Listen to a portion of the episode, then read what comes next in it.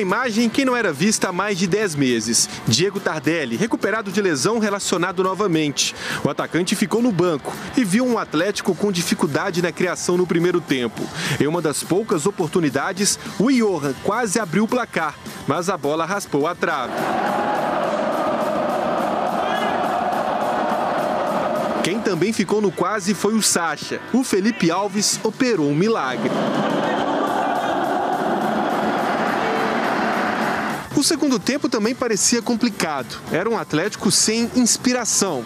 Até que apareceu a estrela de um lateral esquerdo que gosta de aparecer como elemento surpresa no ataque. Guilherme Arana. 11 minutos da etapa final. Cruzamento perfeito de Johan. E o lateral finalizou com categoria para abrir o marcador.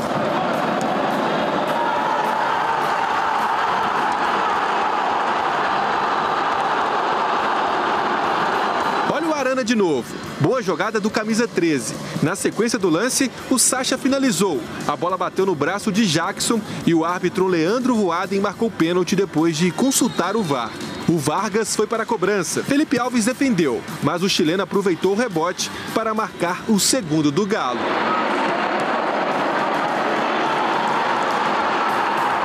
E o VAR apareceu novamente na partida. O David caiu na área. A arbitragem foi para a cabine e assinalou pênalti para o Fortaleza. Mas o Oswaldo parou na trave.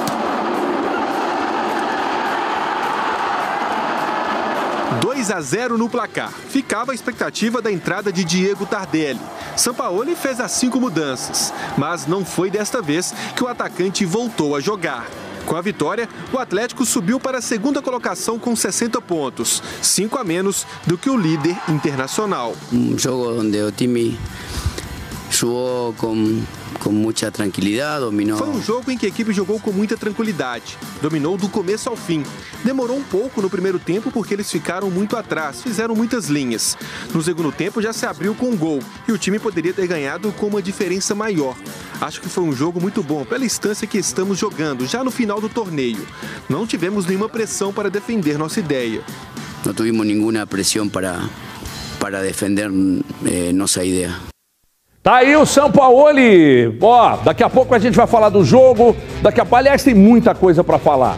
Hulk, vitória do Atlético, Cruzeiro, Felipe Conceição, nomes que o Cruzeiro pode confirmar ah, nos próximos dias. Enfim, de sexta para cá, um turbilhão de fortes emoções que a gente discute a partir de agora. Estou aqui com Grício Gomide e Júlia Alves e a gente já começa falando exatamente da vitória do Atlético. Começa com você, Julinha. Vitória do Atlético.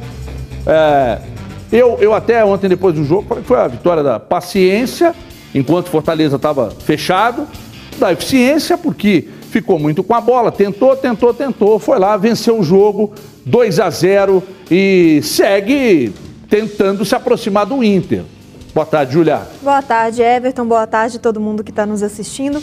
Bom, o Atlético fez o, o que a gente precisava né, que ele fizesse, que é garantir os três pontos. Jogou o suficiente para vencer e cumpriu o papel dele na rodada.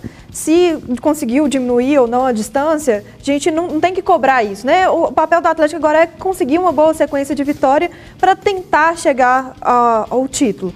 O jogo foi muito difícil, assim, no primeiro tempo, para encontrar um espaço, né? O Fortaleza, ele estava muito fechado, uma linha é, bem ali fechadinha, não tinha muito espaço para triangular a bola. Mas no segundo tempo, quando teve a oportunidade, o Atlético conseguiu marcar. Foi interessante a, a mudança do, do Sampaoli, porque não fez uma alteração, né? não trocou os jogadores, mas o, o posicionamento do, do, Arana em campo, ele ficou mais à frente mais, é, e conseguiu fazer o gol em cima do Tinga, num vacilo muito grande né, da defesa do Fortaleza, algo que não tinha acontecido no, no primeiro tempo. Agora chama a atenção, né, Everton, o que a gente estava até conversando aqui, mais um erro de arbitragem. É, um pênalti que, na minha opinião, não foi pênalti, que mesmo com o VAR, o juiz estava ali perto, tinha condição de ver, de analisar o, a situação, falou que não tinha nada, deu prosseguimento na jogada e o VAR paralisou né, a partida e chamou. Ele viu, reviu e encontrou uma mão na bola ali que para mim não faz sentido nenhum. Júlia, polêmica no início desta edição dos Donos da Bola de segunda-feira. Menino Gomide. Uh, ô, Gomide, eu já vou aproveitar para você analisar o jogo, já quero aproveitar para fazer uma outra pergunta. Por que, que o Atlético na sua avaliação, se tivesse uma questão valendo 10 pontos, por que o Atlético tem 82% de aproveitamento em casa e fora 30% e alguma coisa? É, por que a queda de 50% de aproveitamento fora de casa? Boa tarde, Gomide. Boa tarde, Everton. Boa tarde quem está em casa nos acompanhando. Uma ótima semana para todos nós. É, é, algo até certo ponto curioso, né? Porque o, o, Atlético não é um time que, quando atua longe de, de Belo Horizonte como visitante, né? Abre mão da, da ideia central ou dos princípios ali que, que, que norteiam o, o, trabalho do, do Jorge Sampaoli, né? É, é, um time que, tanto em casa como fora, é, tem como característica né? É, ter mais posse de bola do que o adversário, tentar dominar ali o espaço é, do jogo, colocando muitos jogadores à frente da, da, da, linha da bola. Né? Não é um time que joga empurrando o adversário para trás no Mineirão e quando sai para jogar, se aproveita, por exemplo, de jogar no contra-ataque, usar muito as transições para chegar ao gol do adversário. Até certo ponto curioso, né? Pode ser algo até certo ponto emocional, talvez, né? De ter a segurança realmente de desenvolver a, a ideia e, e, a estratégia específica do São Paulo, que muda muito né, de jogo para jogo. É, talvez nessa partida tivemos apenas uma alteração por conta da ausência é, do Keno, mas uma escalação que não, não foi tão diferente já da utilizada é, por ele. Mas acredito que, que talvez, caso após mais cinco rodadas aí o Atlético não consiga né, superar o Internacional, diminuir essa diferença de pontos, superar o Inter e terminar com o título. É, acredito que quando fizerem ali um, um, balanço né, do Campeonato Brasileiro de 2020, pensando na competição de 2021 e nas demais competições também, terá de ser um ponto a, a toda a comissão técnica, né?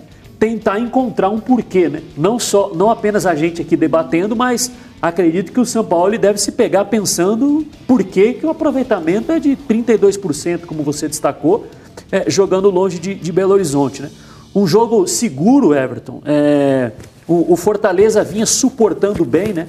É, adotou uma, uma estratégia para tentar, tentar neutralizar o Atlético, bem similar ao que, ao que utilizou no primeiro turno, quando ainda era dirigido pelo Rogério Ceni Acontece que os jogadores de, de maior velocidade, né, que tinham o Rogério à disposição naquela partida no, no Castelão, né, ontem o técnico interino do, do, do, Fortaleza não tinha esses atletas, né? especialmente o Romarinho e o, e o Yuri César, que deram muito trabalho para o jogo do Atlético. E aí, quando retomava a bola, Fortaleza pouco conseguiu é, criar ou incomodar o Atlético porque não tinha velocidade para contra-ataque. Né? Luiz Henrique não é um jogador veloz, o Wellington Paulista muito menos, apenas o David, né? tentando ali uma chegada pelos lados do Carlinhos e do Tinga, mas insuficiente. O Atlético fez um jogo bem seguro. E aí eu concordo com a, com a Júlia, mas vou até é, acrescentar: para mim, os dois pênaltis assinalados ontem não aconteceram. É, eu também estou com vocês. Nós vamos falar sobre esse assunto daqui a pouco. É, porque realmente, aliás, nem os dois do jogo do Atlético, do jogo do Inter, nenhum deles eu teria dado. E estão forçando a barra mesmo na questão de, bom, repete 200 vezes em slow motion e aí acabam encontrando alguma coisa. Se você colocar o jogo todo para correr em câmera lenta, você vai achar lances absurdos que passam batido na velocidade normal do jogo. Ô Cris, falando em velocidade normal do jogo, é, nós, até o Gomide, agora mais cedo, me, me perguntou, nós mex, a, a, gente estava mexendo numa informação da permanência do Johan, e a informação que eu recebi de uma pessoa do Palmeiras é que esse acerto da permanência do Johan, ele já está tratado há, há, muito tempo, em momento algum isso, isso ficou em discussão nesse período que ele está por aqui, já estava tratado há mais tempo sobre a permanência, número de vezes que ia pagar e tal. Ontem, mais um bom jogo dele, mais um bom jogo dele, mais um bom jogo também do Sacha. É, mais uma vez, foi, foi, foi importante a dupla. É, essa, essa, nesse, nessa formatação do time do, do Sampaoli. Venceu ontem 2 a 0 segue no encalço brigando pelo título, mas agora você vai falar desse jogo aí e já emenda também para falar sobre as marcações de pênaltis também. Gris, boa tarde. Boa tarde, Everton. Boa tarde a todos. É o Campeonato Brasileiro de Pênaltis, né? Segue a todo vapor, já falei aqui em, em outras oportunidades. E infelizmente a turma está procurando, procurando, até encontrar alguma coisa que justifique ali é, a marcação de pênaltis, a análise em câmera lenta de alguns lances que não faz o menor sentido avaliar desse jeito, porque o jogador não toma decisão em câmera lenta, né? ele tem segundos ali para fazer movimentos que muitas vezes são naturais. Mas enfim, o Atlético venceu com tranquilidade, né, Everton? Bem tranquilo, foi um jogo, é, é, embora tenha sido difícil ali encontrar espaços, não foi um jogo onde o Atlético se colocou em risco, né? O Atlético não esteve em risco quase nada, quase nenhuma vez. Muito por conta daquilo que o Gomes falou, né? É, da, da estratégia. O, o, Fortaleza repetiu a estratégia do, do jogo da ida, né? Do, do jogo do turno, de, de usar dobras pelos lados para ter sempre uma linha de cinco atrás quando não tinha a bola. É, com o Tinga principalmente, mas às vezes também com, com o Luiz Henrique. É, mas não teve saída, né? Não conseguia sair em velocidade. O Wellington Paulista não conseguiu é, segurar um pouco mais a bola. É, o, David também não, não teve ali uma, uma grande tarde, aí o Atlético acabou conseguindo controlar o adversário sem grandes dificuldades e, e, e vencendo muito bem. Fundamentais dos dois que você citou, Everton, o, o Johan e o Eduardo Sacha, são os jogadores que, que se movimentam, que abrem espaço, que participam do jogo quando as coisas parecem que não estão funcionando, são sempre eles que estão ali é, se colocando como opção para receber uma bola, para tentar uma, uma jogada diferente, foram de novo figuras muito importantes na vitória do Atlético, é, é, dentro daquele movimento que a gente já imaginava, né, com, com Vargas jogando um pouquinho mais por dentro e o Guilherme Arana muitas vezes abrindo o campo, a grande maioria das vezes abrindo o campo ali é, como um ponta pela esquerda. Vargas acabou que não conseguiu aproveitar tão bem aquele movimento do Eduardo Sacha que a gente falou, né, de, sair, de esvaziar um pouco mais a área, até porque Fortaleza é um time que preencheu a área com muita gente, dificultou muito esse tipo de movimento.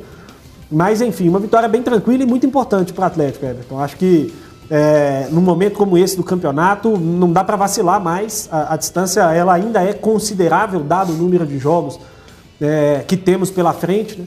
Então, acho que é ganhar e ganhar. E, de fato, chama muita atenção é, essa discussão que, que você teve com o Gomide agora há pouco a respeito do desempenho dentro e fora de casa, né?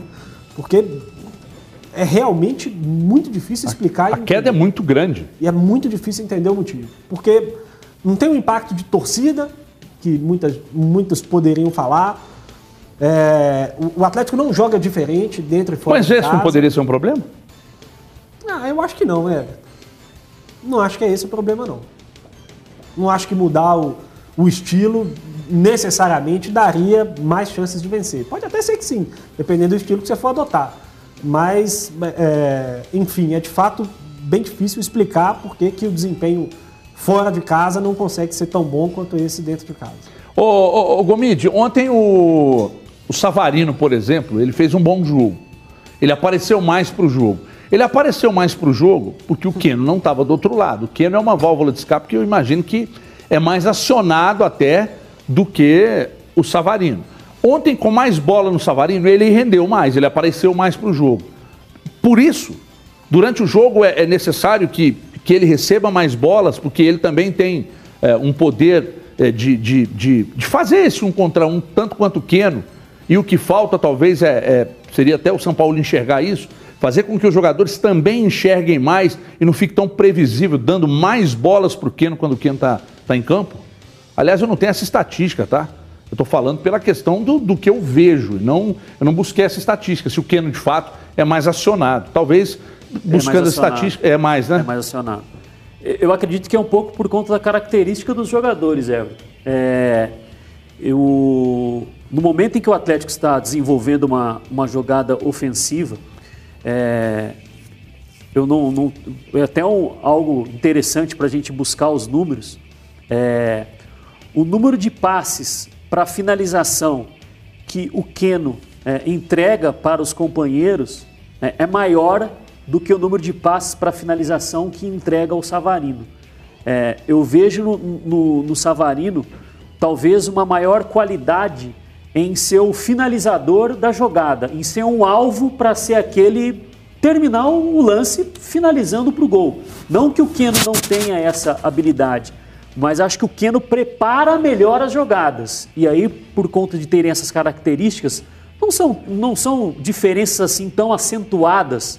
Mas o Keno sempre foi mais um preparador de jogadas, um jogador de, de, de deixar um companheiro na cara do gol ou dar uma pré-assistência. Por exemplo, ele encontrar o Arana in- invadir na área, tocar para o Arana, o Arana cruzar para alguém e sair o gol, do que o Savarino fazer isso. Né? O Savarino é um jogador que, que finaliza mais é, em termos de número né? E, e talvez com uma maior qualidade do que o Keno. Eu acho que é por isso. E é, e é um balanço que, que os times precisam procurar ter. Né? Não, é é interessante ter jogadores que atuam na mesma função, é, abertos pelo lado, mas um é mais construtor e o outro é mais finalizador. Né? Isso para o técnico é, é, é muito bom. Como, por exemplo, o, apesar, de tiverem, apesar de terem trocado um pouco de função, especialmente no, no primeiro tempo, porque no segundo Vargas foi jogar como, como centroavante né? e, e o Arana ficou bem aberto pelo lado esquerdo, mas no primeiro tempo, ora estava o Vargas mais aberto, ora estava o Arana um pouco mais aberto. Dá para ver que, por exemplo, o Vargas é um jogador mais finalizador. O, o Vargas não conseguiu é, colocar companheiros na cara do gol como consegue o Keno, por características diferentes. Tanto, tanto que no segundo tempo ele foi lá jogar perto da área, porque ele é mais um finalizador do que um preparador de, de jogadas para os companheiros. Né? Mas eu acho que é, esse é o balanço que tem que ter o time. Né? Alguém que constrói e aquele que finaliza. Porque não dá para deixar tudo no- nos pés do centroavante. Né? Deixa eu falar desse lance do pênalti aí, ô, ô, ô Andrezão. Põe pra mim aí o lance do pênalti é, na batida do Sacha, marcar primeiro pênalti marcado a favor do Atlético. A Júlia chamou, a Júlia hoje meio polêmica. Diz que não foi pênalti. Ô, Júlia, mas ali o Sacha estava batendo, a bola ia lá, no sentido do gol, ele chapou lá no canto esquerdo do goleiro, mesmo com a mão colada no corpo, não abriu demais o braço ali para acontecer o pênalti, não, Júlia? Não, Everton. E ali só se ele tivesse o braço amputado, né, pra não bater. Tava junto ao corpo, ele Dependendo virou. do tamanho do cotoco, ainda ia bater. É, não, não, não tem como. Não- Olha lá, ó. Olha lá, mesmo se fosse um cotoquinho, ainda dá pra bater. Léo Gomes, pênalti ou não? Não. Vinícius Gris, pênalti. Vinícius Gris já sei. Pênalti ou não? Não. Ô Everton, o- Muito perto, Everton. Eu também acho que não, eu também O acho que não tá foi. não. muito perto, muito em cima, o braço tá colado no corpo. Eu também acho que não foi. E outra coisa, eu não entendo, eu não entendo. É...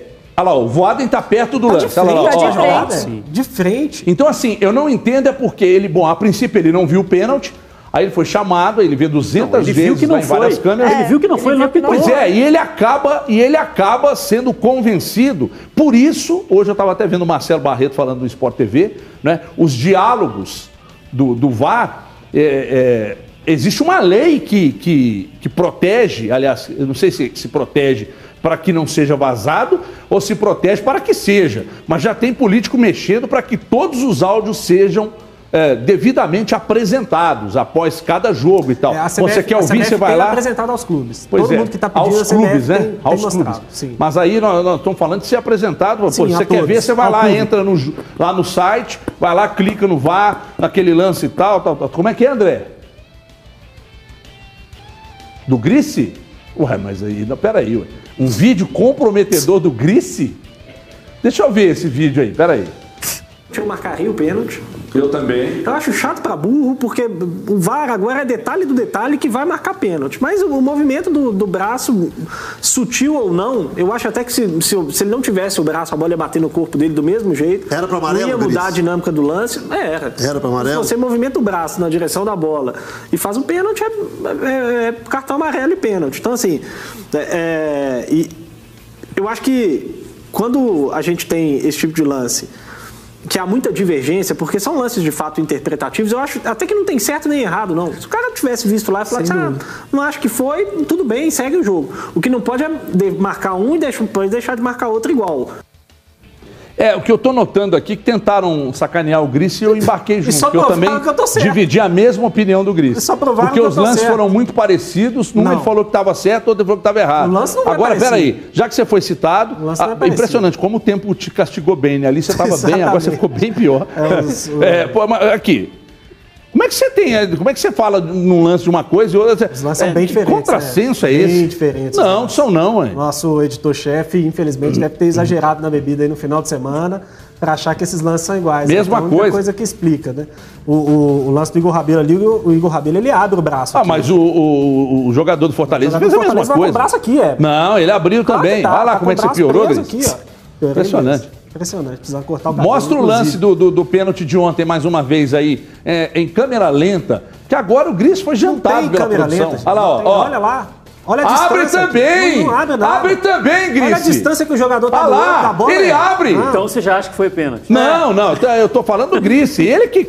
O contrassenso foi dele. Mas ele abriu o braço A ou não? produção, a produção tá querendo explicações dele. Ele abriu o braço ou não? Mas tem, tem outra, né? Olha lá, ó, O- ó, ó, o- o- Ei! Opa, eu já tô começando a mudar a opinião. Pois não, Gomi. Você vai puxar saco do Gris, que eu já sei, que Sim. vocês dois são, trabalham em conluio. a- o, Rabe, o Rabelo está um- a bons metros Exatamente, longe da nem cobrança da, da um falta. lance Né? com o outro. O, o, o Rabelo teve muito mais tempo de reação para aí, evitar erguer aí, o braço. falando de braço do aberto. que o Felipe, jogador. Não, mas da- pera aí, o braço aberto ele não vale- abriu o braço, Everton. A- a- o braço aberto Ele, vale só pra um. Ele- ele fez de tudo, ele fez de tudo para Evitar o girar do o tronco, evitar que a bola pegasse nele e ainda pegou. A Aí Júlia, a Júlia de tá frente começando pro a achar que, que foi pênalti. o árbitro de frente para o lance, ele, ele, ele, ele simplesmente é, sonega a naturalidade do movimento do futebol, do, que existe uma ação e uma oposição ao que acontece ao chute, ao chute a gol, para marcar uma penalidade que não sabemos qual.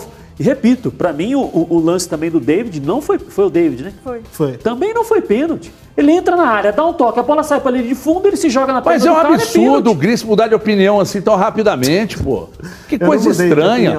Fala uma coisa. Pegou mal pro André essa daí. É. Que isso, gente, que absurdo. Mudou de Inclusive- opinião. Eu já tô mudando. Eu, pra mim foi pênalti depois, de, Inclusive- depois de tudo isso que aconteceu aí. Tô mudando minha opinião. Inclusive, Você, naquela- Júlia. naquela onda do- dos balões que a gente tá aí, eu espero que o André não esteja lá em cima amanhã, né, no programa. Mas não, ele tá levar certo. é. balão. Mas ele, levar balão mas ele comprovou com imagens que você Não. tá errado. De forma alguma. Que isso, que coisa absurda. Ô, Júlia, você também mudou de opinião, né? Eu acho que o programa tá Obrigado, Júlia. A gente brincando. assiste, assiste, assiste, aí a gente chega à conclusão que foi pênalti. Aí, ó, eu tô falando, ué. Eu tô falando, gente. Eu tô falando. E aí, agora você vê que as coisas já estão mudando por aqui. E o Gris. Pera aí, mostra o Gris falando de novo.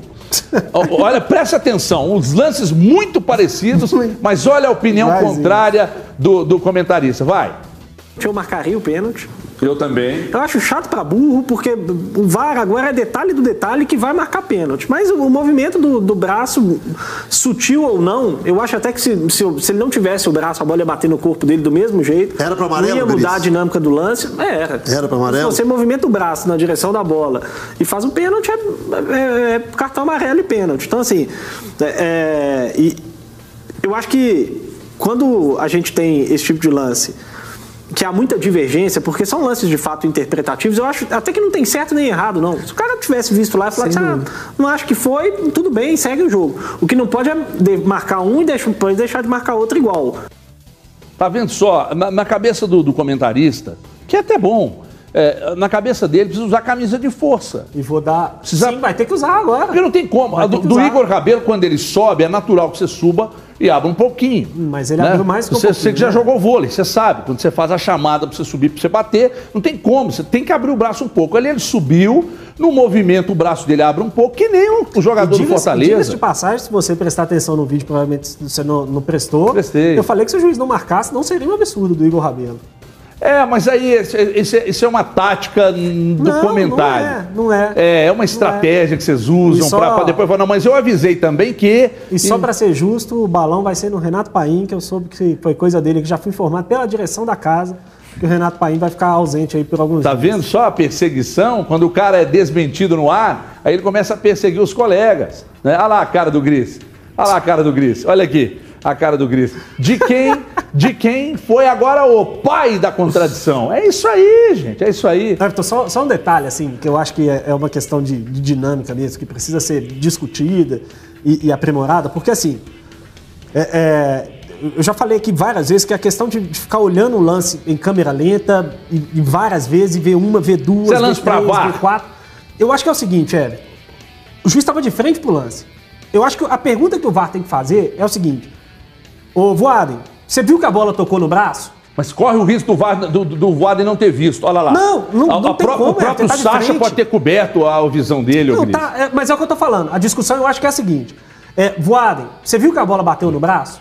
Aí ele falou assim, não, eu vi, não mas tá- pra mim foi um não movimento não. normal. Então segue o jogo. Não tem por que que ir lá ver em câmera lenta e ficar vendo, vendo, vendo. Agora, se não viu que a bola bateu no braço, aí tem que fazer um Olha lá, exame o, de o, vista. Vo- o Voaden, o Voaden ele, ele, nesse lance aí, o Voaden, é, olha lá, ó, presta atenção no Voaden, fica de olho no Voaden, olha lá, ele viu, olha lá, ó, E ele disse que ó, não lá, houve na pênalti, hora. braço junto ao corpo. Olha lá, ó. Exatamente. Olha lá, ele Acabou. mostra o Acabou, cotovelo. é. Segue o então, lance. Acabou. então esse lance aí já. ah, Estão deu- querendo reapitar, entendeu? Aí fica, não, vem cá pra você ver. Aí vê o lance uma, duas, três. Aí fica aquela gritaria, porque é uma loucura os, os áudios do VAR. né? Eu não sei como é que os caras conseguem trabalhar daquele jeito. Todo mundo falando ao É, mesmo Todo tempo. mundo na gritaria, todo mundo falando ao mesmo tempo. Aí fica na cabeça, olha, bateu, bateu na mão, mas deixou. Aí uma hora vai e marca. Foi muito é, é, Aqui, agora bem produção- parecido também, bem parecido também com o lance do pênalti marcado pro Internacional ontem, que pra mim também não foi. Eu achei que foi mais absurdo ainda. O do Inter? É, porque a bola bate na barriga, bate no braço e não tava de frente pro gol. Não era um lance de perigo iminente, botar de frente pro gol, bateu, bateu Mas o na braço barriga. estava um pouquinho mais aberto. Tava um pouquinho mais aberto, mas Eu aí acho no o lance do mais Kahneman, no O lance do braço Kahneman na o semana braço passada, bem mais É. aberto. Não, não, mas aí peraí. No, no lance do Kahneman semana passada, a bola bate no braço, na coxa, depois e sai. Aí Também o árbitro meteu na calma. Ontem bateu na barriga e desviou pro braço. O braço estava aberto. Mas bateu na barriga primeiro, depois desviou pro Ué, braço. mas Por essa isso eu regra acho que vai- não essa foi regra pênalti. vai precisar ser alterada. Por exemplo, vamos supor, vamos supor que O você que, que você sugere? É difícil. Vamos supor que você é um atacante, né? E aí vamos supor que você est- estivesse naquele lance do Kahneman ou do Patrick ontem, é, você estivesse atrás do Kahneman ou do Patrick. O chute é em direção ao gol ou ao cruzamento para a área. A bola pega primeiro na sua coxa ou na sua barriga, bate no seu braço e não entra na área. Você é um atacante que poderia dominar a bola e fazer um gol. A partir do momento que a bola é, é interceptada pelo braço e a direção dela é cortada, sendo que poderia ter um alvo ali que seria alguém que seria interceptaria o passe, e o seu braço impede isso, tem que ser pênalti. É. Eu, pra mim. Só porque pega na coxa, pega no braço não é pênalti? Não. Tem que ser interpretado o lance. Se a bola pegou no braço, mas impediu que se pegasse só na coxa chegaria num, num outro atacante, tem que ser pênalti. Ele participou do lance ativamente, bola- ele impediu a bola de chegar num outro jogador. Então por isso que uma hora vai ter que ser revista. Bem, então ontem, quando eu ontem, for- ontem o cara do Fortaleza impediu a bola de chegar no gol. Mas ele tava com o braço colado, Sim, ele sim. fez todo o esforço para não. Sim, mas abriu um pouco. Mas aí ele tem que jogar sem braço. É, mas é A exatamente o é caso do essa. Igor Rabelo que eu falei. Aliás, a O produção lateral, está querendo. lateral do Red Bull ele tá com o braço um A pouquinho pra produção está né? querendo me complicar, dizendo que eu concordei com o Grice na, na, na fala do, do vídeo que foi rodado aí. E eu digo a vocês o seguinte: eu concordei mesmo. Eu, com- eu com o Grice naquela oportunidade. É, mas eu mu- mudo de opinião, porque quem fica parado é Igual o poste. lance Inclusive do carrinho. ele mesmo sempre diz isso. Igual o lance do carrinho, que quando o zagueiro ou qualquer outro jogador dava um carrinho e, eu- e ele fosse driblado, só que ele- hoje eles consideram como movimento natural. Antes, se cortasse o, por exemplo, O braço de apoio não podia É. bater na bola. não podia, era pênalti. Hoje já pode, né? Mas Eu, Teve um, eu for- jogo, teve um jogo eu, do Atlético eu for- com o Sport Recife, eu não sei exatamente. a final do Mineiro de 2018 foi o pênalti que foi assinalado Esse pelo lance. Atlético. O Leonardo Silva estava no lance. Ele foi fintado, a bola, a bola pegou no braço de apoio durante o carrinho. À época era pênalti. Hoje em dia não é mais pênalti. Eu, quando, eu Ô. for, quando eu for presidente da FIFA, vai estar liberado o braço. Só não pode segurar a bola. Bate com o braço onde quiser. E a do pênalti tem que mudar. Teve um jogo do Atlético contra o Sport Recife, acho que foi na Ilha do Retiro. 2018. Eu não sei se foi o Diego Souza que pegou uma bola, o Gabriel estava aqui, ó, na marcação, na entrada Muito da área. perto. E aí, 2018. é, a impressão que eu tive é de que o Diego Souza Mirou. tentou chutar, é, tentou chutar a bola no braço do zagueiro. Foi a mesma impressão que eu tive ontem do Patrick no lance é, do jogo contra o Red Bull Bragantino. Porque pela força que ele coloca para cruzar a bola, você vê nitidamente que ele tentou meio que fazer o pênalti. Ele vendo o zagueiro com o braço aberto, ele só deu um toquinho na bola e a bola acabou batendo no braço e acabou o É, do, juiz do Diego Souza é, eu até penal. concordo. Ontem não, não acho que... Eu acho. Só se olhar a força que ele tentou cruzar a bola. O cara, naquela circunstância ali, dá um totozinho para cruzar a bola, não. Ele meteria um cruzamento um pouco mais forte. E ele deu só um totozinho, a bola bateu na barriga, bateu no braço. Para mim, não foi pênalti.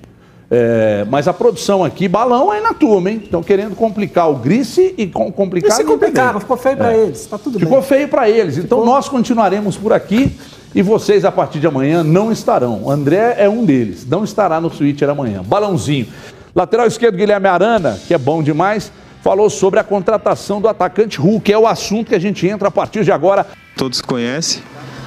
O cara já disputou a Copa do Mundo, já passou por grandes clubes, é um grande jogador, vai chegar para somar. É, vai ser bem recebido porque o grupo aqui é, é muito bom. Falo por mim, quando cheguei me, me acolheram muito bem. E uma, uma boa sorte aí pro Hulk, que, que ele possa chegar e nos, e nos ajudar bastante. Júlia Alves, por gentileza, Júlia, atacante Hulk, a confirmação na tarde de sexta-feira, né, notícia confirmada pelo, pelo Atlético, e aí o Hulk chega, o Hulk pronto, o Hulk bem, quem sai para a entrada dele? Difícil. Muito difícil. É, porque você vai tirar É, o Savarino? Exatamente. O Grice tinha falado no programa na semana passada que a posição, vamos dizer, do Hulk é aberta no lado direito. Que homem, olha. Só que eu acho, pela idade, por ser mais forte, tudo, ele pode jogar ali onde o Vargas estava jogando também.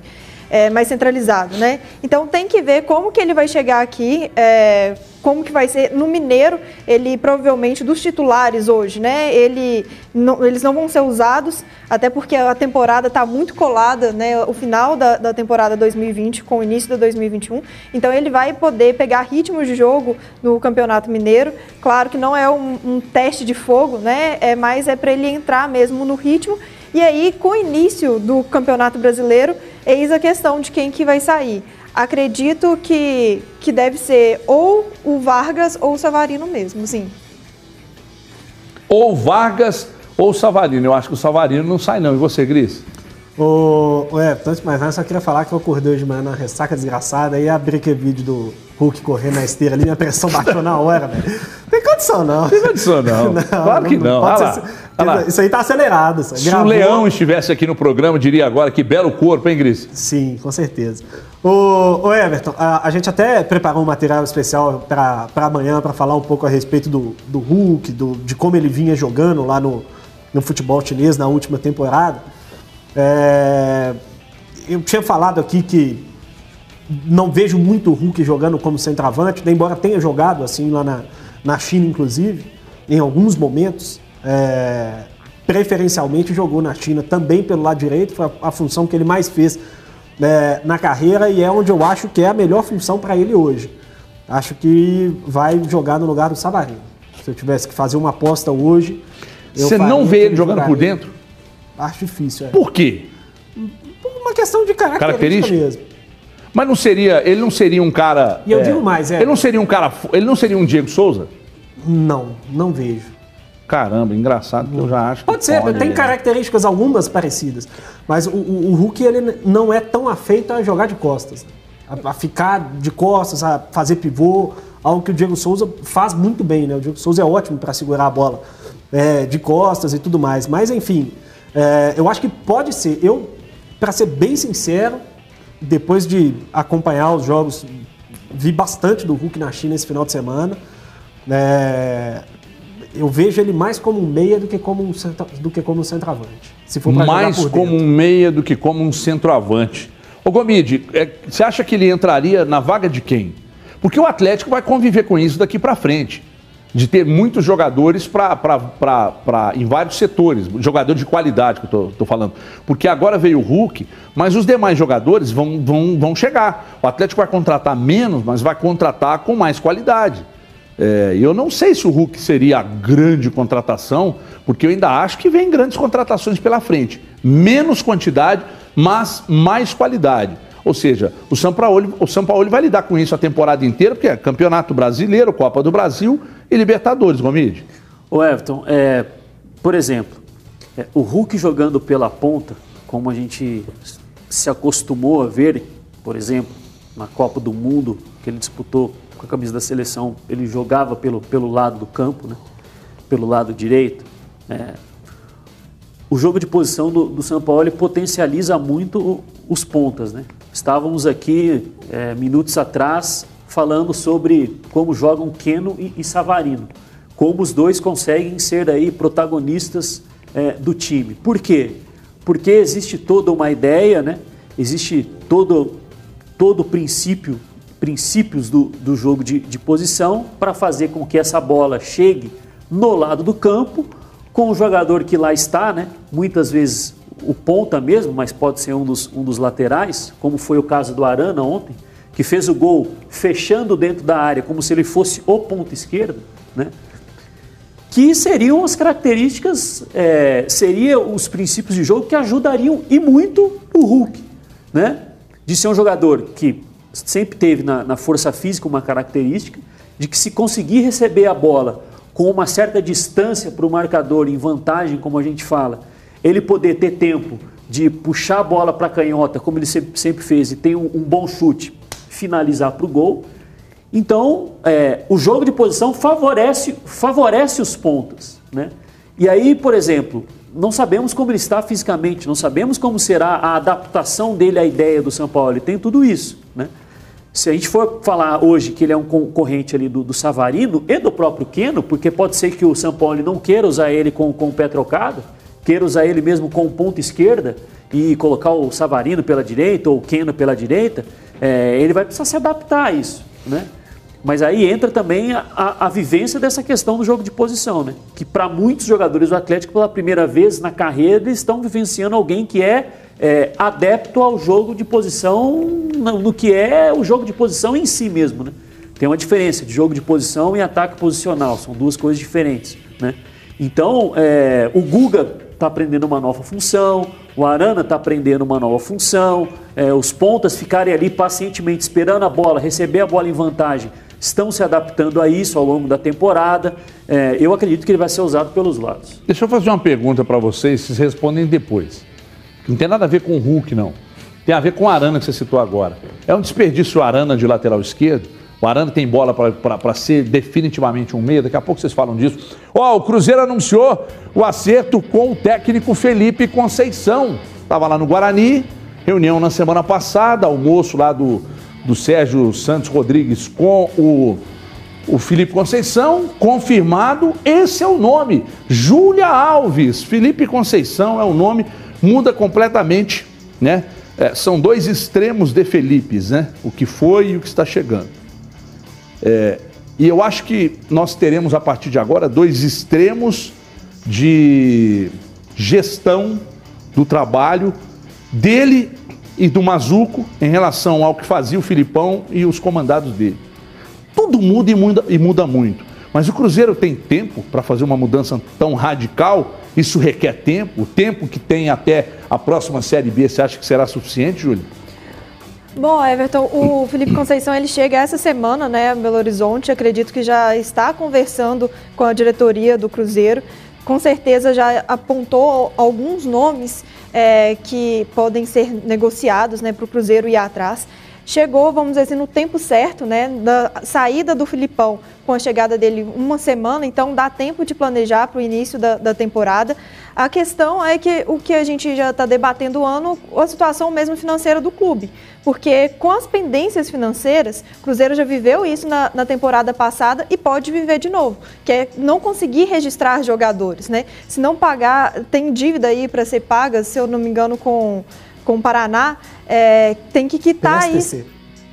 Oi? Do Paraná, PSTC do Paraná. É. Que não é partido político, não, embora pareça. é verdade. Então tem que resolver isso logo para conseguir também contratar e registrar esses jogadores. Porque não adianta nada contratar o jogador chegar né, na, na Toca da Raposa, começar a treinar e depois não poder ser utilizado no início da temporada. Oh, eu, eu, acredito, eu estou recebendo uma informação aqui, abraço para os amigos aí de Pedro Leopoldo. Ô, oh, Gomide, é, eu acredito que você não queira falar do jogo, né? Não, melhor não. Né? O jogo foi tão ruim que a gente pode chamar ele de final da Libertadores. o nível tão ruim que foi. foi o mesmo. Mas põe os lances aí, não que ninguém duvido, vai comentar. Duvido que mas eu quero. É, tela. É, na verdade, por isso que eu falei. Os lances aí. Por isso que eu não falei os melhores momentos. Põe os lances aí, vamos deixar, porque sinceramente. foi tão foi... ruim que o melhor momento foi a, Ô, gente, a moedinha. O, se nós estivéssemos hoje vivendo um, um, um período normal do calendário do futebol brasileiro. É, hoje já é dia primeiro, não, se bem que primeiro de fevereiro não. Mas isso ficou me parecendo muito um jogo de final de ano. Mais um daqueles jogos de final, de final de ano que a gente viu em condições que a gente vai ver no final do ano que vem, se Deus quiser, se a vacina vier. Ô, ô, ô Gomide. Você vai fazer Felipe... um, Everton? Você desistiu? O quê? Seu jogo de final de ano. É, nós vamos fazer amigos, amigos do Everton contra amigos do Gris. Não vai dar quórum. Exatamente. Vai ter não que ser futsal, quórum. senão vai não ter que ser futsal. Então a gente pode fazer também amigos do Benzema. Nos amigos do Benzema. Vai ninguém lá. Ô, Gomide, é, Gomide, por gentileza, Felipe Conceição, e aproveita para falar daqueles dois nomes que você destacou, que, que estão sendo alinhados com o Red Bull Bragantino, e de jogadores que podem vestir a camisa do Cruzeiro, junto com o Felipe Conceição, que já passou por lá e que agora é o novo técnico do Cruzeiro. Nome que eu gostei muito, se bem que eu gostei também do Enderson Moreira, quando foi contratado, e deu no que deu. Mas eu gostei do nome do Felipe Conceição. Achei que a diretoria do Cruzeiro, eu achei que trabalhou bem. E você, Gomide? O Everton, eu acredito que é, que é um, um treinador que, que, se encaixa hoje num perfil que realmente o Cruzeiro é, tem de apostar, né? Não há nenhuma garantia que o Felipe Conceição vai conseguir fazer uma campanha agora defendendo as cores do Cruzeiro, como quase conquistou acesso com o América na temporada retrasada, é, ou que colocará o time na briga por um acesso, mas acabou não conseguindo, como foi com, com o Guarani, né? Falei um pouco da média de pontos dele na Série B nos dois trabalhos, né? Mas acho que é um perfil de técnico que não vai exigir jogadores, né? Quando o Cruzeiro, o Cruzeiro puder é, registrar esses atletas, que sejam jogadores de renome, que sejam jogadores caros, é, quer queira, quer não, estava vivenciando, vivenciou a Série B nas últimas duas temporadas, é, deve ter dado uma boa mapeada em jogadores que ele considera interessante para a ideia que ele tem a ser implementada no Cruzeiro. Então acho que é um perfil que, que é o condizente com a situação é, financeira mesmo do clube. Não que por ele ser mais barato ele não tenha qualidade, pelo contrário, né?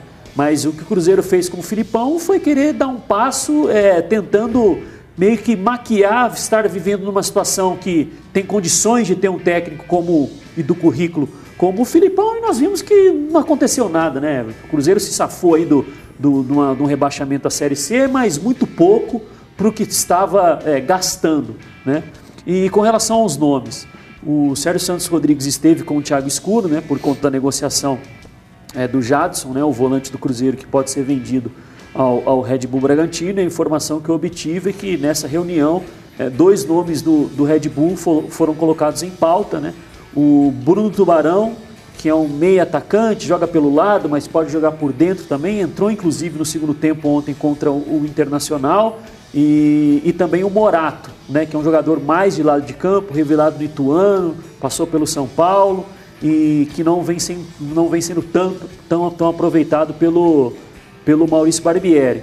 E que esses dois nomes é, foram repassados pelo presidente do Cruzeiro ao Felipe Conceição. Ele deu ok para o prosseguimento aí das tratativas. Né?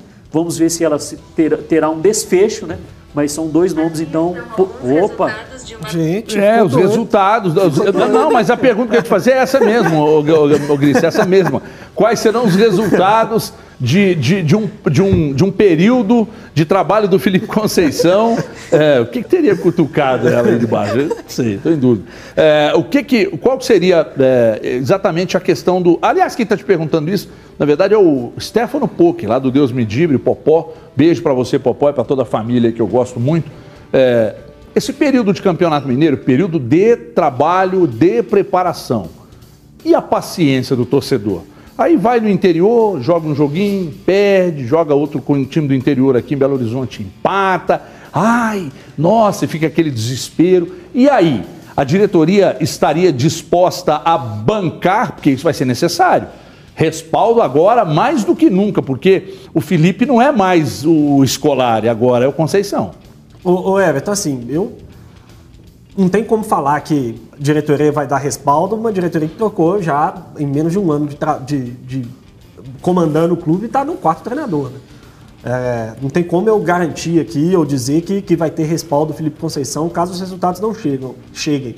Mas é muito importante que o Cruzeiro encare o campeonato estadual como um grande laboratório, como uma oportunidade para observar alguns jogadores, para dar minutos a alguns atletas mais jovens, para tentar é, organizar o time pensando em começar bem a Série B do Campeonato Brasileiro. É o único torneio que importa para o Cruzeiro na próxima temporada. Copa do Brasil, claro, onde mais, quanto mais longe conseguir chegar, até porque tem a questão é, da premiação para o Cruzeiro, isso seria um grande diferencial, mas se cair cedo, não tem que se preocupar com isso.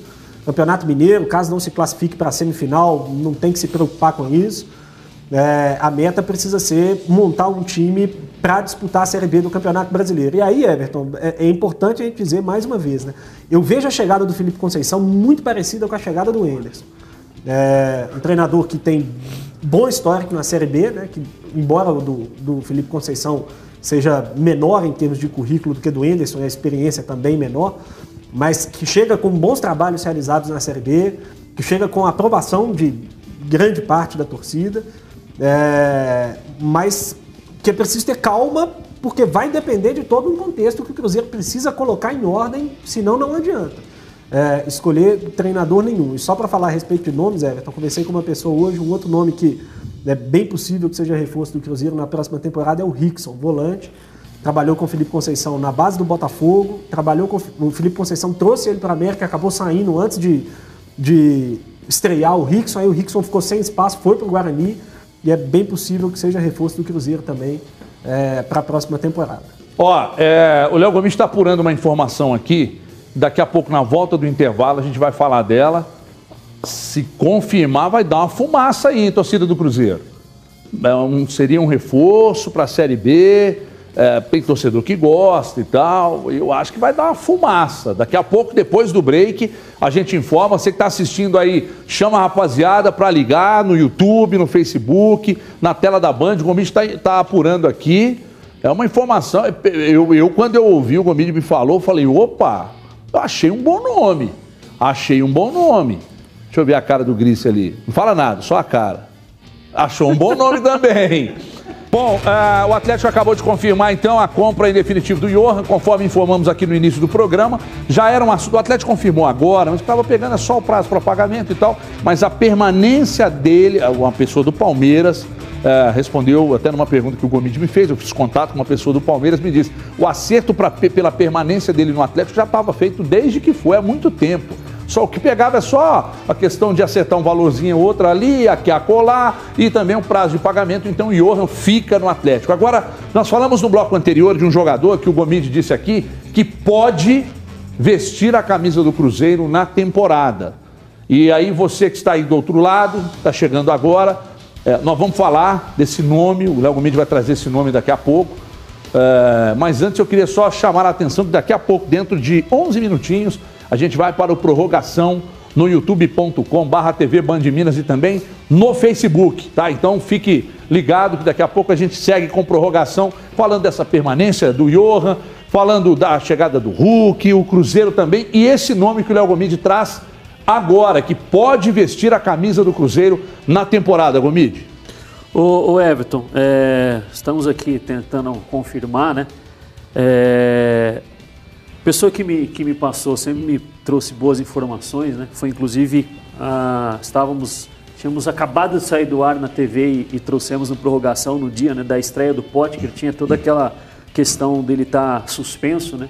E havia dito que o Cruzeiro tinha conseguido uma, uma maneira de, de escalar o Potker, que realmente se confirmou contra o Botafogo de Ribeirão Preto. É, e aí a informação que, que me passou aqui agora, né? Como eu falei, sempre me trouxe boas informações é de que o Wellington Paulista poderia voltar ao Cruzeiro na temporada de 2021. Ele tem contrato com, a, com o Fortaleza até o dia 10 de maio desse ano. Né? Então, é, nessa viagem agora ao Rio de Janeiro, esteve lá para acompanhar a final da Libertadores. Né? O presidente do Cruzeiro já teria conversado com, com o empresário do, do Wellington Paulista. Então, seria mais uma possibilidade aí para a temporada do ano que vem, o Wellington Paulista retornar ao Cruzeiro. Gostou, Júlia, do nome? Acha que para a Série B está passando de bom? Eu gostei muito, achei que, eu acho que para a Série B acho um bom nome. Concordo com você, Everton, é um bom nome, né? Tá, é, ainda rende na Série A e para a Série B seria um bom reforço. Agora, eu acho que precisa o Felipe Conceição ver qual, quais são as peças que ele tem que ter prioridade para contratar, né? Se seria a posição do Wellington Paulista uma prioridade de contratação. Muito bem, Gris. O que você achou do nome? Ô, Everton, eu acho que tem alguns fatores que a gente precisa pensar a respeito. Né? O primeiro é que assim, eu acho que o Cruzeiro precisa sair desse ciclo de ficar trazendo todo mundo de volta, né? É, acho que o, o Cruzeiro precisa olhar para novas páginas na história dele é, esse é um ponto inicial. O segundo ponto, eu acho que o Wellington Paulista ajuda tecnicamente para a Série B. Acho que é um bom jogador, é, um jogador com rodagem e tudo mais. E aí eu acho que tem que ver também a questão de quem vai sair, né? Acho que uma possível contratação do Wellington Paulista seria um indício fortíssimo da saída, por exemplo, do Marcelo Moreno. Acho que não justificaria você ter os dois no elenco. É, e aí, como que vai fazer para se desfazer do, do, contrato com o Moreno? Né? São perguntas que precisam ser respondidas, mas enfim, olhando só o nome, acho que agrega bastante. Tem, querendo ou não, tem uma identificação com o clube, passou boa, boa parte da carreira por aqui. Estava jogando Série A regularmente, né? embora não seja titular absoluto do Fortaleza. Jogador importante na temporada, tem 14 gols e 3 assistências no ano. O Wellington Paulista, acho que para a Série B ajudaria sim.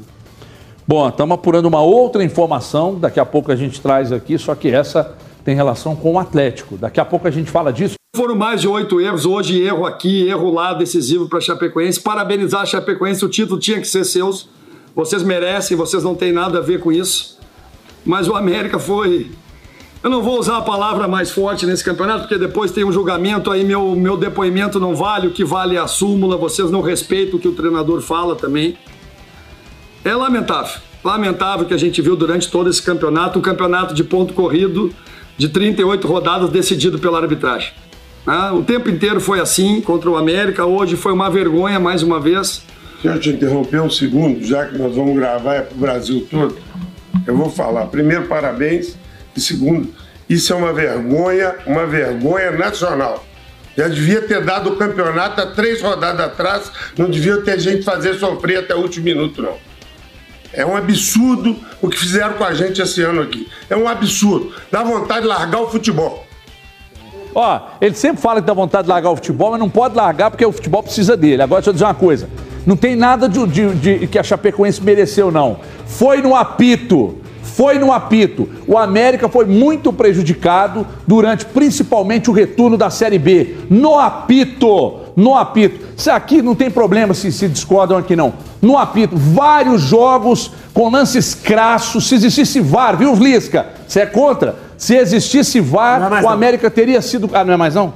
o América teria sido campeão. Não tem nada, ah, vocês merecem o título aí. Não, senhor. Ganhou no apito. No apito. Se não tivesse o apito, é, é, os erros vários deles cometidos contra o América, o América teria sido campeão. E outra coisa, Salum, para de falar que dá vontade de largar o futebol. Você fala isso, mas você não pode sair do América. Você não pode, ah, mas não vou concorrer mais à eleição. Mas aí isso é péssimo para o América. Concorre, fica aí. É, tem gente que não, não, consegue viver sem as coisas. São parcerias, é, é queijo com goiabada aqui em Minas Gerais, Salum. Você não pode sair, para com isso. Fica aí. Ah, não quero concorrer, então fica como presidente de honra, mas continue participando. Não, não perde a oportunidade. O América precisa de você.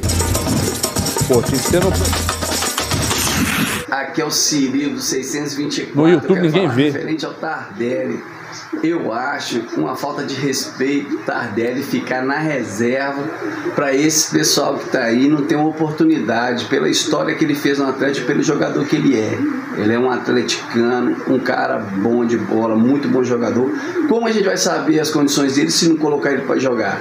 Tem que dar oportunidade para ele por tudo que ele fez no Atlético. E o São Paulo tem que tirar um pouco da autonomia dele, ele está mandando demais no Atlético é Diego de Ribeirão das Neves. Olha, o Hulk, ele vem para assumir o lugar do Vargas, um jogador que tem muita força e pode ter certeza que vai ser um jogador que vai fazer muitos gols pelo Atlético. Foi a cereja do bolo. E avante Atlético para ser bicampeão brasileiro. Abraço. Boa tarde, Everton, todos os amigos aí dos donos da bola. A gente está chegando no fim de campeonato. O Atlético jogou muito bem, ganhando ou não o campeonato. Eu acho que o Atlético convenceu muito e eu gostaria de fazer uma pergunta para o Léo Gomide. É, ao longo do ano eu ouvi muito falar que o Atlético possui um jogo posicional. O que, que significa de fato essa expressão? Eu nunca entendi muito bem. Eu sei que o Atlético tem por característica a posse de bola, fazer muitos gols, trocar muitos passes, mas eu gostaria de saber o que, que de fato consiste essa expressão. Se pudesse aí me esclarecer, eu ia ficar muito grato. Um abraço. Ô, o colega quer saber é, o que é o jogo posicional do Atlético.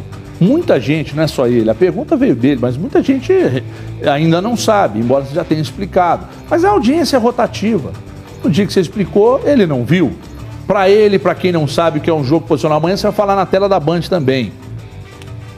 Primeiro, eu pedi desculpa que eu não, não recordei o nome, mas é, obrigado pela, pela pergunta.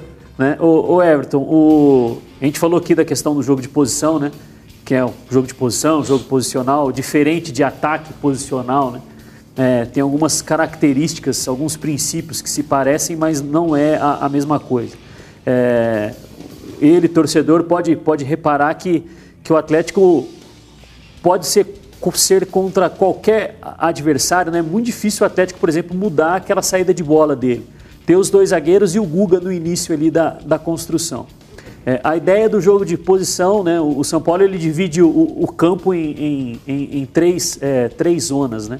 É, zona de, de, alerta, de conforto e a zona de, de, de, de finalização. É, no início ali da, da construção, ele busca se, sempre ter uma, um, pelo menos um jogador a mais do que marca o adversário. Por exemplo, se o adversário joga num 4-4-2, ele utiliza uma saída com três. Ontem o, o Fortaleza é, mudou ali, né? Ele tinha uma linha de cinco praticamente por conta do, do Tinga mas partiu de um, um 4-4-2 que passou por um 5-4-1, né? por isso os três ali na frente. Mas o jogo de, de posição consiste em os jogadores ocuparem zonas do campo que são pré-determinadas, vamos dizer assim, né? Quando essa bola chegar nessa região do campo, o Atlético busca ter uma superioridade numérica, se for possível, mas é, o, o, principal do, do jogo de posição é utilizar o espaço como um todo do campo, né? especialmente a largura do campo, por isso tem sempre o Keno aberto na esquerda e o Savarino aberto do lado direito, para você causar dúvidas no adversário. Né? Os jogadores ficam constantemente abertos pelo lado do campo, porque ficam com uma dúvida: será que o Atlético vai atacar pela esquerda com o Keno ou será que o Atlético vai atacar pela direita com, com o Savarino? E movimentações ali, especialmente do, do centroavante que sai, que, sai da, que sai da área, ou de, ou de um meia infiltrando, para causar zonas de dúvida também no, no adversário. Né? E tem essa questão da, da posse de bola, né? quanto mais posse de bola, mais claro que trocando passes, para fazer com que essas zonas de dúvida sejam aproveitadas. E, e quando conseguir né, acelerar o jogo para encontrar esse jogador que está numa região livre do campo, como por exemplo esteve o Arana ontem, né? É uma jogada muito bem treinada pelo Atlético. Você pode ver que o Atlético tem vários gols buscando as costas do adversário no lado oposto, né? O Sacha já fez bastante gol assim, o Arana fez um gol assim ontem, o Savarino já fez gol assim, Natan na temporada já fez, fez. assim, Natan já fez gol assim, porque justamente, né, utilizar muito o espaço do campo para gerar zonas de dúvida ali para o adversário não, não é um jogo de apoiado, como a gente fala. Né? O jogo apoiado ele tem mais jogadores próximos na região da bola, como faz, por exemplo, o São Paulo, que não deixa de ser ofensivo também. Né? O jogo de posição não. Tem preconiza usar muito espaço do campo para gerar dúvida no adversário. Muito bem, isto posto. Senhores, tem uma informação. É, eu não sei se esse assunto surgiu em grupos de WhatsApp e tal, mas eu fui buscar uma informação com uma pessoa do Atlético aqui, que é o diretor de futebol, Rodrigo Caetano sobre a possível saída do Natan. E aí o Rodrigo Caetano me disse que nenhum assunto foi tratado nesse sentido, que é uma coisa sem cabimento e que não vai sair. Então, é, até, se, até se incomodou com, com esse assunto da possível saída do Natan, disse que é um assunto sem cabimento e que não vai sair. Esse assunto nunca foi discutido dentro do clube. E o mesmo Atlético que agora há pouco anunciou a permanência do Johan. Então o Johan fica, o Natan, ah, eu não sei de onde surgiu, mas veio, chegou para a gente aqui essa informação de que ele de repente poderia deixar o Atlético e o Rodrigo Caetano disse agora que não tem o menor cabimento essa possibilidade de saída do Natan. É que não tem cabimento até a página 2, né, Gris? Se pinta uma proposta. É, não tem cabimento porque não tem proposta. É, é, se pinta uma proposta, o jogador sai. Agora, sobre o assunto que está sendo discutido hoje, sobre a saída dele, ele falou que absolutamente é, sem nexo a informação. É, até porque tem sido um jogador utilizado sempre, né? Eu acho que é um jogador importante hoje ainda no, no elenco, teve um bom momento no início do campeonato. Acho que, claro, se chegarem mais jogadores ali para essa função, ou se tiver alguma proposta que permita ao Atlético né, recuperar o investimento que foi feito nele, que foi um investimento alto né, no início do ano, é, acho que é um, uma possibilidade aí de, de negócio, sem sombra de dúvidas. Não é um jogador que conseguiu recuperar aquele índice de desempenho que estava tendo no início ali do, do Campeonato Brasileiro, logo que, que chegou o Jorge Sampaoli.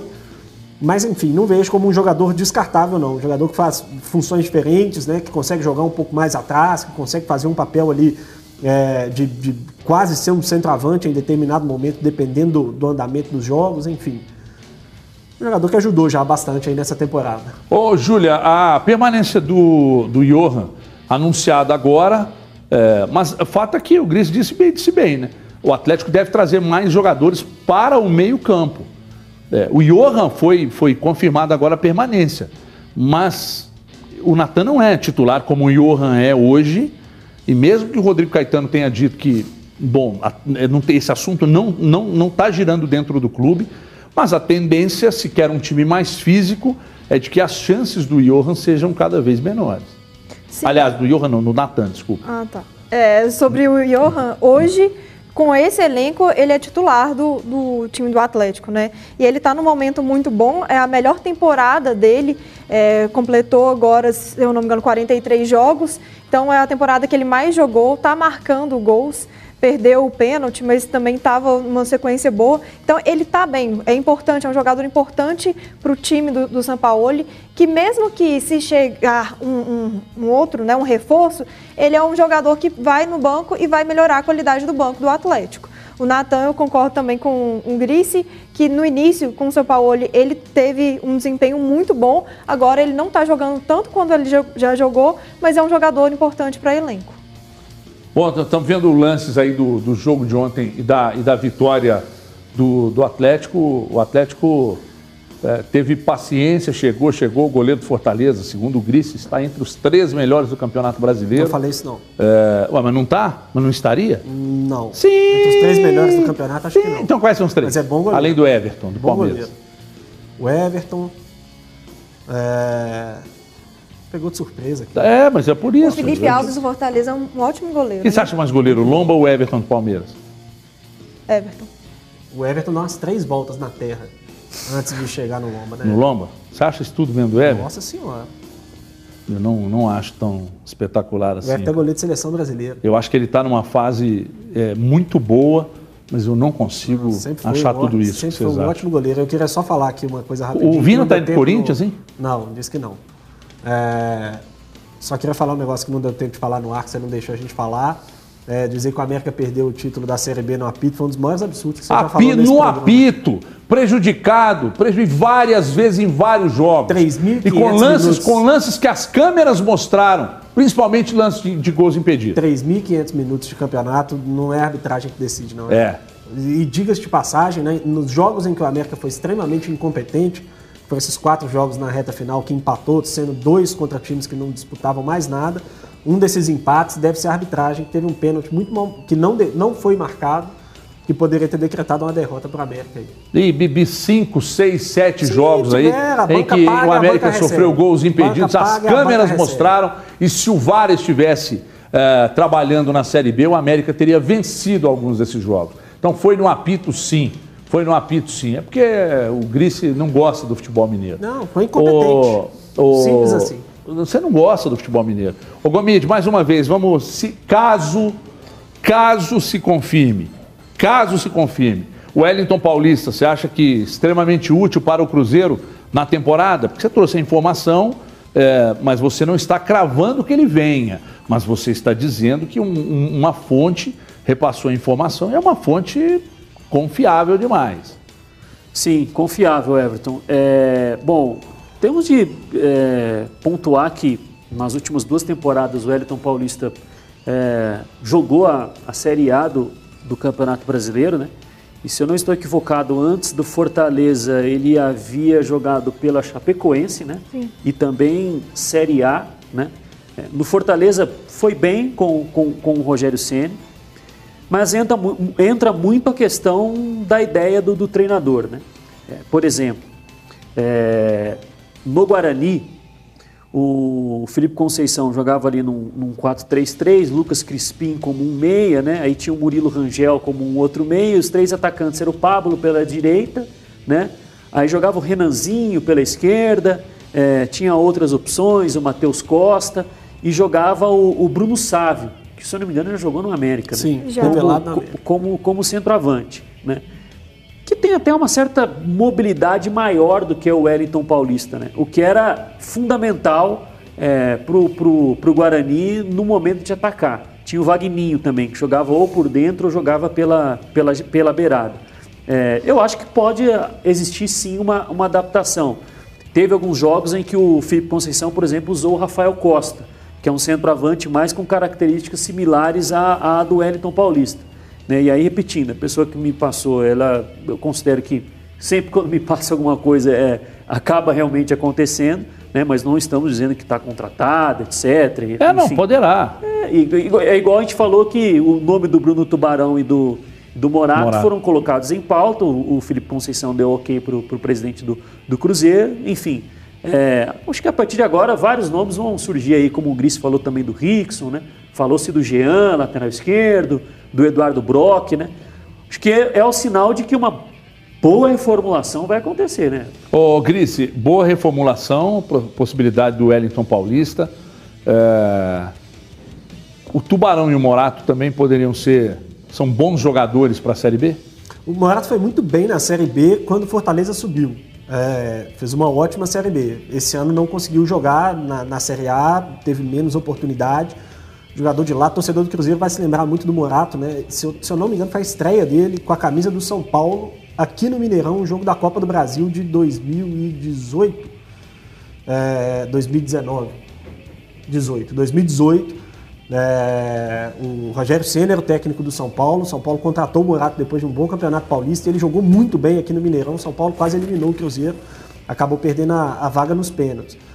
É, acho que é um jogador interessante também para a Série B. O Bruno Tularão acho que é um jogador melhor. Foi titular do, do Bragantino durante boa parte da Série B. Perdeu a posição agora com a chegada do Elinho, é, mais na reta final. É, é um jogador mais meio-campista mesmo, que joga pelo lado, mas pode jogar também um pouco mais por dentro. Acho que seria um reforço interessante, Everton, mas eu me preocupo um pouco com relação a custos. Né? É, a gente está falando aí já de três jogadores que estão jogando Série A, o Morato não jogando regularmente, mas que estão em clubes de Série A, para um Cruzeiro que eu acho que precisa mirar um pouco mais baixo, Everton, com todo respeito ao clube e à história dele me preocupa um pouco com relação Mas a esses jogadores, é, certamente, eles não tinham salários muito altos. Hum, mas Mesmo jogando Série A. Certamente a folha, não tinham muito baixo. A folha salarial do Cruzeiro é maior do que a do Ceará e que a do Fortaleza. Pois é, pois é. Se está trazendo, né, Júlia? Jogadores... É, bom, se a folha do Cruzeiro é maior do que a do Red Bull e do Fortaleza... Então, está trazendo jogadores errada. que podem caber. Não, mas pode estar tra tá trazendo jogadores que podem caber. Está trazendo essa folha menor, jogadores ganham menos. O Wellington Paulista não é um jogador que ganha o que ganha, por exemplo, Marcelo Moreno. É porque a folha do Cruzeiro estar maior do que desses times está errado. Tem que reduzir. Então, se tem que reduzir, não é buscando esses jogadores. Né? Ah, eu sei. Eu acho que esses caras, não sei.